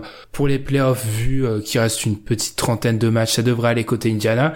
Mais on va dire que pour euh, les espérances de cette équipe, notamment en playoffs, où ils continuent à batailler avec euh, les Sixers et Boston pour potentiellement une 3 ou une 4 place, tout à coup, bah, ces espoirs-là se, se sont envolés en fumée, et même nous, d'un point de vue un peu égoïste pour la suite, et le, en tant que spectateur pour les playoffs, c'est un peu décevant parce qu'on se dirige vers un premier tour de playoffs à l'Est pas super intéressant. Ouais, malheureusement, euh, Oladipo, euh, qui, qui avait déjà manqué des matchs euh, au cours de la saison, il en avait ma- manqué une petite dizaine. 11, ouais. Ouais, voilà, il en avait Ouais. manqué 11 ou, enfin, ils étaient plutôt pas mal, mais là, euh, du coup, là, c'est, je pense qu'ils ont joué, euh, ils ont joué à, ce moment-là en, sachant euh, que qu'il allait revenir, mais là, euh, voilà, quoi, on sait qu'il reviendra pas de la saison. C'est une très grosse blessure qui est un peu comparable à celle qu'a eu euh, Tony Parker la saison dernière. C'est un joueur qui qui joue beaucoup sur son explosivité, donc il y aura peut-être quelques questions sur euh, sa, sa faculté à pouvoir bien revenir et à pouvoir revenir à son niveau là. Mais c'est sûr que pour la, la, la saison d'Indiana, c'est totalement, enfin c'est c'est gravissime puisqu'ils étaient sur une timeline où voilà, euh, on les voyait un peu comme euh, l'équipe outsider qui était vraiment bien placé euh, euh, dans, dans la conférence et qui tenait euh, par rapport euh, notamment à sa défense, grâce à sa défense, et là qui se retrouve sans son franchise player et qui se retrouve en difficulté quoi. Et du coup, on, peut se demander mais où va la franchise? Puisqu'en fait c'est une équipe qui avait les armes en main pour notamment récupérer un joueur par exemple comme Mike Conley qui avait pas mal qui a pas mal de contrats expirants qu'elle pouvait euh, voilà si jamais elle valorisait un peu moins son cap space qu'elle pouvait euh, mettre dans des deals pour récupérer des joueurs sur des contrats plus longs mais qui leur apporteraient une plus-value ben là euh, avec la blessure de Ladipo on peut se poser la question du projet en fait d'Indiana désormais. Ouais déjà par rapport à comme tu l'as dit l'avenir euh, court terme pour cette équipe euh, pour la suite. Ce que tu en as parlé, il a raté 11 euh, matchs en milieu de saison. Alors on avait dit à l'époque que les résultats d'Indiana étaient bons. Quand on se plonge un petit peu, ils ont quand même joué durant cette période deux fois Utah. On était vraiment une période où Utah était au fond du trou et les deux matchs, ils les ont gagnés quand même par un écart cumulé de 60 mhm. points. Donc ça veut un peu dire, ça veut un peu dire que Utah était au fond du trou. Les autres matchs remportés, c'est contre Phoenix, contre Chicago, contre Orlando, contre Sacramento et contre Washington. Limite, la victoire la plus impressionnante, c'est de battre euh, Sacramento, parce que Washington était également dans une période vraiment difficile au début du mois de décembre. Ils n'avaient pas eu, c'était pas un moment, ils avaient un calendrier vraiment fou, il était même assez abordable. Là, Maintenant, ils entament, comme on en a, on a, on l'a dit, on en parlait tous les deux en off, ils entament un road trip et ça a pas loupé. Par exemple, ils ont raté, ils se sont pris, ils se sont fait exploser à, à Washington c'est assez difficile pour eux. Les playoffs sont quand même assurés parce que ils ont 10 matchs, ils ont plus de 10 matchs d'avance sur le 9 Il reste 30 matchs, ça voudrait dire que watch, euh, les Pistons devraient finir en quoi? En 20-10 pendant que les, Pacers euh, s'écroulent. Moi aussi, enfin, je vois pas les, je, vois, mal une équipe en dehors. Je vois pas les Pistons finir en 20-10. Enfin. moi aussi, j'ai du mal à voir quelle équipe en dehors des playoffs actuellement à l'Est pourrait faire le jump. Je vois pas donc ils vont rester. Mais c'est clair que je pense qu'ils vont quand même descendre, descendre, et je serais pas étonné qu'ils finissent 7-8. C'est triste, surtout qu'en plus arriver 7-8 encore une fois en playoff là, euh, ça va être difficile pour eux, vraiment très difficile quand ils vont euh, affronter des équipes où il y aura deux, trois joueurs euh, en face qui seront meilleurs que leurs meilleurs joueurs. Qui sera qui d'ailleurs? Miles Turner? Bah ouais, bah oui, c'est Miles Turner. Hein. Le meilleur joueur de l'équipe, ce sera Miles Turner, je pense, avec son compère lituanien. Sabonis, Sabonis ouais. et aussi Tadion qui est très très bon cette saison, notamment sur le plan défensif. Euh, hmm. donc là, je pense que ça va être limite pour eux. C'est vrai que c'est un peu, ça fait un peu tâche parce qu'ils faisaient une bonne saison. Après avoir comment déjà va revenir Oladipo parce que c'est pas une petite blessure comme tu l'as dit. Mm-hmm. Je sais pas, c'est vrai que là ça fait ça fait un gros coup pour cette équipe et c'est un peu triste parce que ça faisait partie des belles histoires de la saison et j'ai l'impression que ça va se finir un peu en eau de, en eau de boudin et qu'on va pas trop, parce que l'année prochaine, comme tu l'as dit, il y a beaucoup de contrats expirants. Mhm. Je sais pas s'ils vont retrouver autant de production dans des contrats aussi abordables l'année prochaine. C'est ça. D'ailleurs, moi, je me demande, est-ce que c'est une équipe qui va pas être justement tentée d'être vendeuse à la trade deadline? C'est-à-dire que, certes, ils auraient pu être acheteurs si jamais Oladipo était là.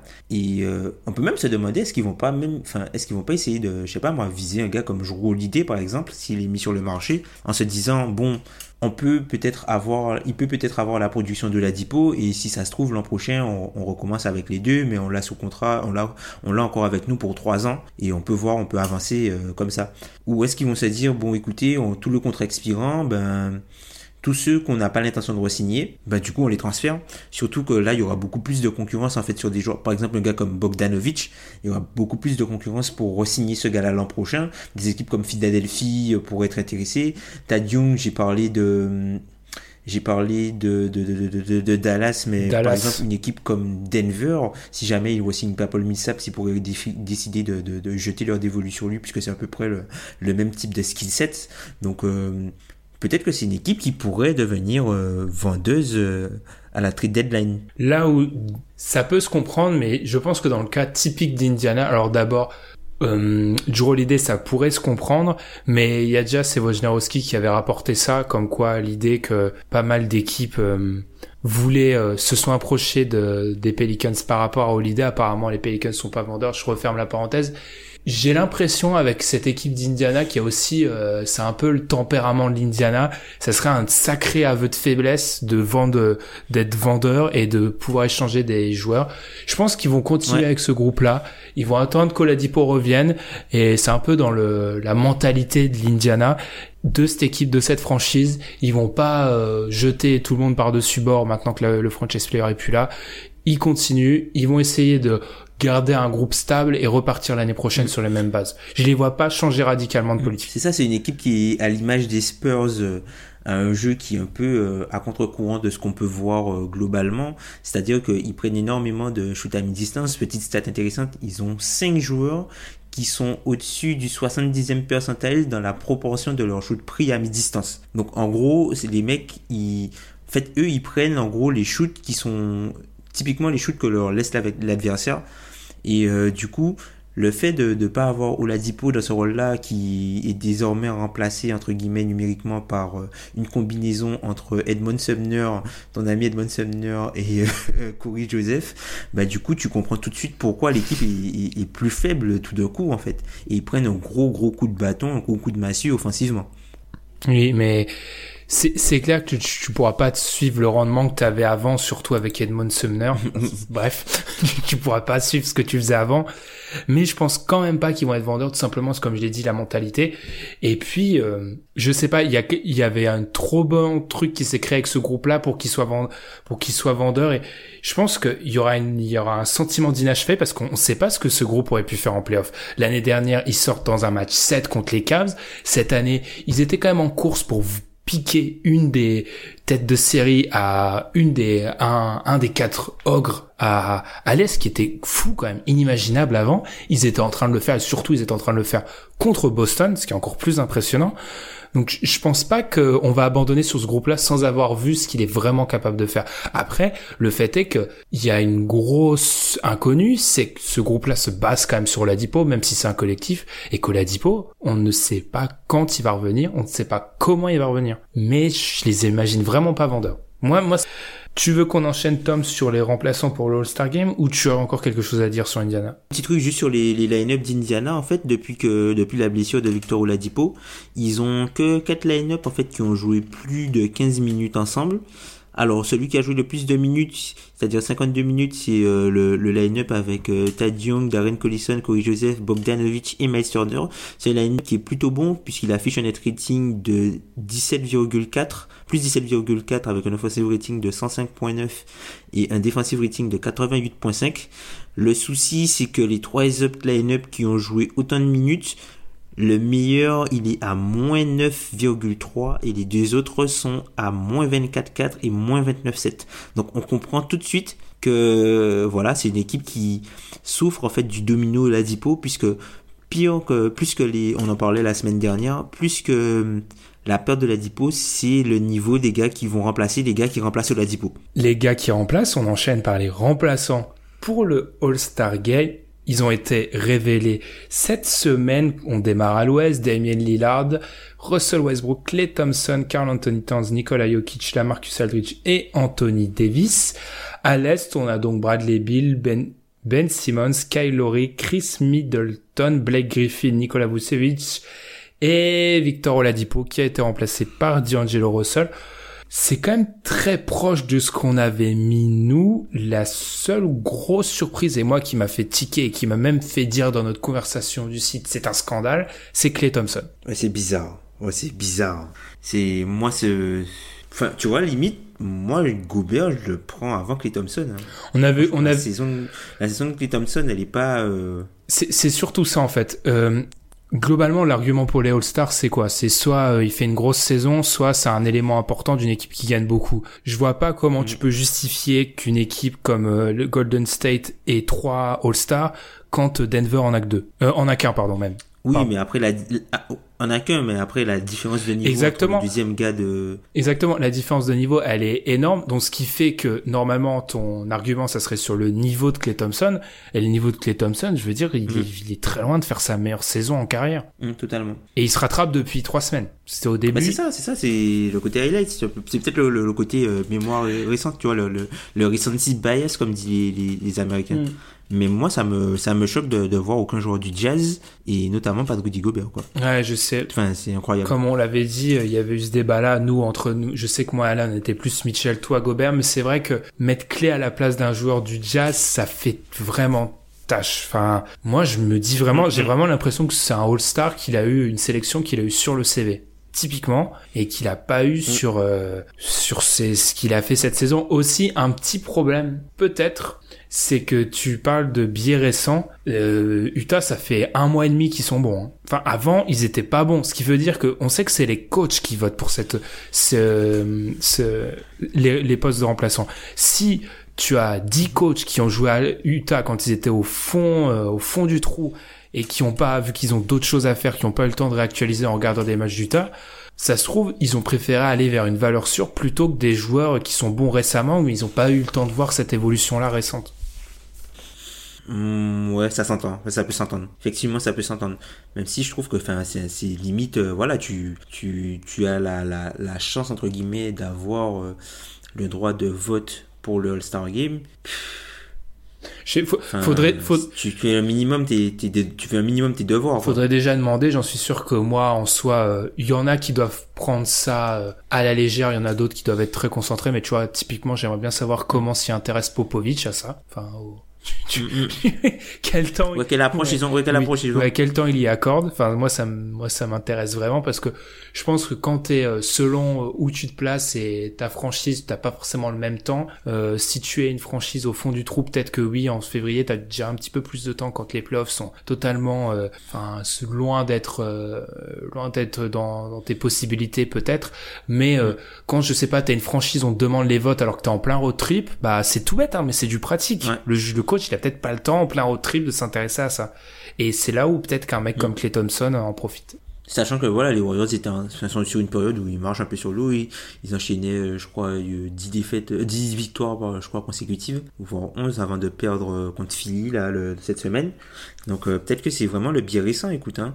Ouais. Mais euh, moi, c'est c'est bizarre. C'est bizarre de, de voir aucun joueur, aucun joueur du Jazz. Hmm, Par rapport, par rapport à Clay, juste par exemple. Et trois Warriors. Ouais, c'est, c'est, moi, c'est vraiment le truc des trois Warriors qui me gêne. Enfin, Clay Thompson, là, il va avoir sa sélection All-Star Game. Si on prend par exemple son efficient field goal percentage, alors c'est, c'est bien sûr, je réduis le tableau, mais c'est le pire, ça sera la pire saison au niveau de réussite au shoot où il est All-Star. Enfin, il a, Bah, c'est normal puisque c'est normal puisque Clay Thompson est aujourd'hui le joueur dans la ligue dont la proportion des shoots est la plus importante à mi-distance. oui, Aujourd'hui, Clay Thompson est dans le top 5 de la proportion des, des joueurs qui prennent le plus de shoots à mi-distance dans leur proportion de shoot. Alors que c'est un, un, un des gars les plus, euh, les meilleurs de l'histoire à 3 points, quoi. Enfin, ça n'a pas de sens. Ah, mais il les met, il les met quand même très très bien ces shoots là à mi-distance. C'est ça aussi qu'il faut qu'il faut dire, c'est qu'il en met, mais c'est juste que par exemple à 3 points, il est peut-être moins à l'aise que les années précédentes. C'est sa pire saison en pourcentage à 3 points, donc ce qui fait que Oui. bah c'est Donc, il step in. C'est-à-dire que, genre, euh, les mecs sortent sur lui, s'il est pas en confiance, genre, il step in. Et quand il te prend un tir à mi-distance, Ouais. me dire. Ouais, Il va, il va faire un petit drive, il va pas aller jusqu'au cercle, il va shooter à mi-distance. mais ouais, je- c'est un petit peu le choix qui choque, choquer c'est un grand mot, mais qui fait tiquer. Après, je sais que par exemple Alan, quand on avait fait nos sélections, il l'avait, hein, donc ça veut dire que c'est pas, c'est pas complètement fou, quoi. Et à part ça, je pense qu'on est d'accord pour dire que tout se défend. Alors, euh, D'Angelo Russell qui vient remplacer Victor Oladipo, c'est, assez tragique pour la conférence Est, mais Est. Quand tu vois par exemple un gars comme Don, tu vois Doncic n'y est pas, Gobert n'y est pas, tu peux te poser la question, tu vois, à l'Est, tu vois, si J. McCollum n'y est pas, même s'il fait une saison un petit peu moins bonne que, que, que l'année dernière. vous aurez compris que Tom ne veut absolument pas citer euh, Donovan Mitchell. hein. Vous aurez compris que Tom ne veut pas citer Donovan Mitchell. Donovan Mitchell n'y est pas. Donovan Mitchell n'y est pas, mais bon. Écoute, euh, non, mais bah, content pour D'Angelo Russell, du coup, euh, qui, euh, voilà, c'est pas mal. Ouais, je- franchement, la cote devait être belle à Vegas en début de saison pour D'Angelo All-Star. Elle devait être encore plus. Je pense que à sa draft, si à sa draft, je pense que si à sa draft on te dit euh, 5 ans après il sera All-Star hein, au moment de sa draft, t'y crois. Et je pense que si on te dit ça il y a deux ans qu'il sera All-Star dans deux ans, je pense que t'y crois pas. Ouais. Et, ah, mais si on te dit il est All-Star à l'Est, tu te dis ah d'accord, ok, c'est bon, ça passe. Mais oui, c'est c'est horrible. Mais oui, oui, on est non, on est on est on est méchant, mais il y a pas trop de surprises en fait. Si vraiment vous voulez nos nos débats, je pense qu'il faut vous reporter à je vais pas dire qu'on a été bon, c'est plutôt je pense que moi le fait que nos prédictions et nos avis se rapprochent énormément des choix euh, du choix final des coachs, ça explique tout simplement, Mhm. ça rejoint ce qu'on avait dit durant l'épisode, c'est une année assez simple. Ouais, ouais, c'est ça. C'est une année où dans chaque conférence, il y avait 13 joueurs, 14 à la rigueur, et tu peux peut-être euh, tu t'écharpes sur le 12, À l'ouest, peut-être 16, hein. Peut-être 16. 16, mais À l'ouest, peut-être 16-17, mais avec le, un cut beaucoup plus marqué, c'est-à-dire que t'es moins dans le mec qui aurait limite pu être l'NBA. exactement. Et aussi, C'est vraiment dans le mec euh, niveau All-Star. Et aussi, j'ai l'impression que 16, 17, c'est même en termes de niveau de joueur, on est moins sur des trucs euh, fous. On est dans du moins clinquant. Ouais. C'est du Tobias Harris, Ouais, euh, c'est- Mike Conley. euh, c'est- Exactement. C'est moins fou que c'est pas genre Damien Lillard il y a deux ans. quoi. Exactement, ouais. Donc, euh, à ce niveau-là, je sais pas si t'as quelque chose à rajouter, Tom, mais le All-Star Game se rapproche. C'est ça la bonne nouvelle de la séquence. non, ça te... Ouais. Content pour content pour Chris Middleton, content pour euh, ben, du coup d'Angelo Russell. Écoute, hein, puisque c'est c'est un joueur qu'on a qu'on apprécie euh, particulièrement, euh, enfin au sein du site, hein, il me semble. J'ai l'impression que tout le on monde aime bien tous un Gian- peu le joueur. J'aime bien que tout le monde ait- tout le monde aime D'Angelo Russell. C'est parce qu'il a, il a du swag, en fait. Faut être honnête, c'est juste pour ça. Ouais, c'est un joueur qu'on apprécie pas mal. C'est un joueur qui est assez élégant en plus euh, avoir joué. Donc euh, ouais, content pour pour eux, content pour Vucevic aussi, même si euh, je pense que s'il était dans l'autre conférence, quand tu vois Vucevic All-Star d'un côté, Gobert pas All-Star de l'autre côté, moi ça me fait beaucoup tiquer, franchement.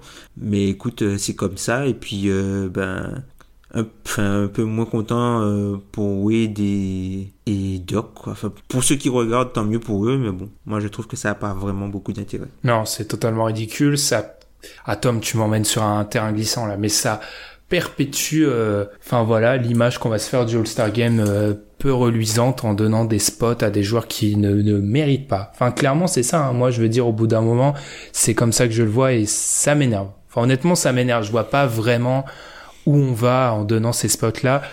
Euh, déjà, dans quelle mesure ils vont jouer, on sait pas trop ça. Qu'est-ce que qu'est-ce que vont être leurs, euh, enfin voilà, est-ce qu'ils vont entrer en cours de match, on sait pas trop ça. Enfin, je veux dire, pff, non, je trouve que ça perpétue l'image ridicule du All-Star Game et pff, ça me plaît, ça me plaît moyen quoi. Avoir, au moins comme tu me l'as dit en off et c'est vrai, ils piquent pas des des places à des joueurs qui auraient pu euh, penser à être All-Star et ça c'est déjà pas mal, qui auraient mérité d'y être. Bah, c'est c'est ça déjà, ouais.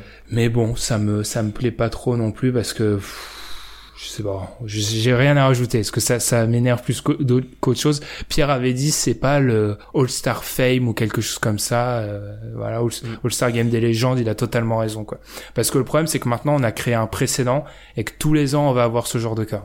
J'annonce hein, tous les ans. Tu vois, mais je suis désolé, mais même tu vois pour Dirk, ça n'a pas forcément arrangé euh, euh, mon historique avec avec les Mavericks, avec les Mavericks, mais tu vois Dirk qui est au concours à 3 points, pour moi ça n'a pas de sens. Alors oui, c'est le OG euh, des grands qui shoot euh, de loin. mais- Le OG. non, mais tu vois, le... c'est pas. Ouais, tu vois, j'aurais limite préféré un mec comme Davis Bertens qui, cette saison, prouve qu'il est l'un des meilleurs shooters à 3 points de la ligue, mais qui est pas, quoi. Déjà la vraie question c'est il va tirer combien des 30 ballons? Disponibles. Je pense que moi Je il, je pense qu'on va être surpris. Je pense qu'on va être surpris de, de ce qu'il va Pour faire. moi, il atteint même pas le dernier rack. hein. Il touche même pas penses un ballon du dernier rack. J'annonce ça. Il touche pas un Tu ballon. penses il, il met il met tout tu penses il, il met tous les ballons il met tous les ballons tous les tous les moneyballs au, au troisième rack? Ou au deuxième, pour être vraiment sûr, toi. Si jamais il, il se fait, il se fait un truc à la hanche au premier, pour être sûr, euh, aucun souci. Il met... Non, mais vraiment, pour moi, il touche pas au, parce que tous les ans, au premier tour, il y en a qui galèrent parce que faut, faut, faut armer super vite. Et déjà, de base, la mécanique de Doc, c'est pas une mécanique qui se prête à un concours à trois points. Donc, en plus, avec l'âge, à moi, il- les gars, ils touchent pas un ballon du dernier rack. Et je dirais même qu'il ne finit même pas la moitié des ballons de l'avant-dernier. Ce sera mon pronostic. euh, Là, on a perdu 90% de notre audimat. Il y a que 10 personnes qui nous écoutent, je pense encore, quand on parle de, de ballons pour le concours à 3 points. C'est comme ça, je pense que on va conclure, Tom, si à, part si t'avais quelque chose à rajouter. non ben mis à part qu'on arrive euh, ben, au, moment de ta période préférée de l'année donc euh, ben je, te souhaite de profiter hein. tu tu cumules euh, Tiens, tu vas cumuler le Super Bowl plus le All-Star Game et la, trade, et la trade deadline. Et la trade deadline. Donc, je du tiens, coup, t'es bien. Je tiens à préciser que j'adore le All-Star Game, mais je suis quand même pas, je suis pas fou. Je préfère quand même les playoffs et les finales NBA. Je suis pas fou. C'est juste que j'apprécie ce moment-là. Février, voilà. Février, pour moi, c'est le début. Là, maintenant, la saison NBA, elle commence vraiment, vraiment, vraiment. Voilà. Là, c'est, le début. On est en février. C'est la ligne droite après le All-Star Weekend. Tout le monde sait qu'il reste 25 matchs. Il faut y aller, il faut aller à fond. Les équipes qui vont en playoff vont s'armer. Donc, euh, c'est le meilleur moment parce que tu sais que ça démarre vraiment. Il y a aussi des matchs bien pourris. Ah oui, c'est aussi le moment. des équipes qui toquent là. C'est aussi le moment. Il y a faut des être, blowouts. faut être stratégique, bien sûr. Les auditeurs, faut être stratégique. Là, je t'avoue que si t'es fan des Bulls, c'est peut-être le moment où faut arrêter les frais et commencer à regarder les, les autres bonnes équipes, les, les bonnes équipes, pas autres. Hein. Le autre est pas nécessaire dans la phrase. Faut regarder les autres euh, équipes du de la ligue. Bah, du coup, c'est comme ça hein, qu'on va conclure l'épisode numéro 148 du podcast Dunk Hebdo. Merci de nous avoir écoutés. On vous rappelle de nous suivre sur les réseaux sociaux où vous pouvez nous poser des questions. On essaiera d'y répondre à la fin de l'épisode dans l'overtime. Abonnez-vous aussi hein, sur les plateformes où vous écoutez nos émissions. On se retrouve la semaine prochaine pour l'épisode 149. Par superstition, je ne vais pas annoncer le sujet de la semaine prochaine parce que je pense qu'il va être encore une fois euh, décalé vu l'actualité qu'il y aura, mais il est déjà préparé normalement, et nous, on vous souhaite une excellente semaine. Salut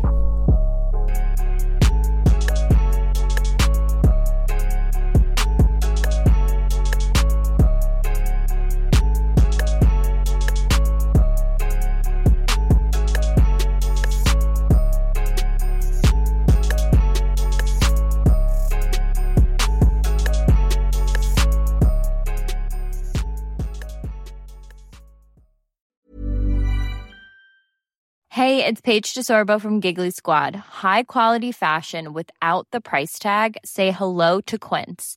I'm snagging high-end essentials like cozy cashmere sweaters, sleek leather jackets, fine jewelry, and so much more. With Quince being 50 to 80% less than similar brands. And they partner with factories that prioritize safe, ethical, and responsible manufacturing. I love that. Luxury quality within reach. Go to quince.com slash style to get free shipping and 365 day returns on your next order. Quince.com slash style.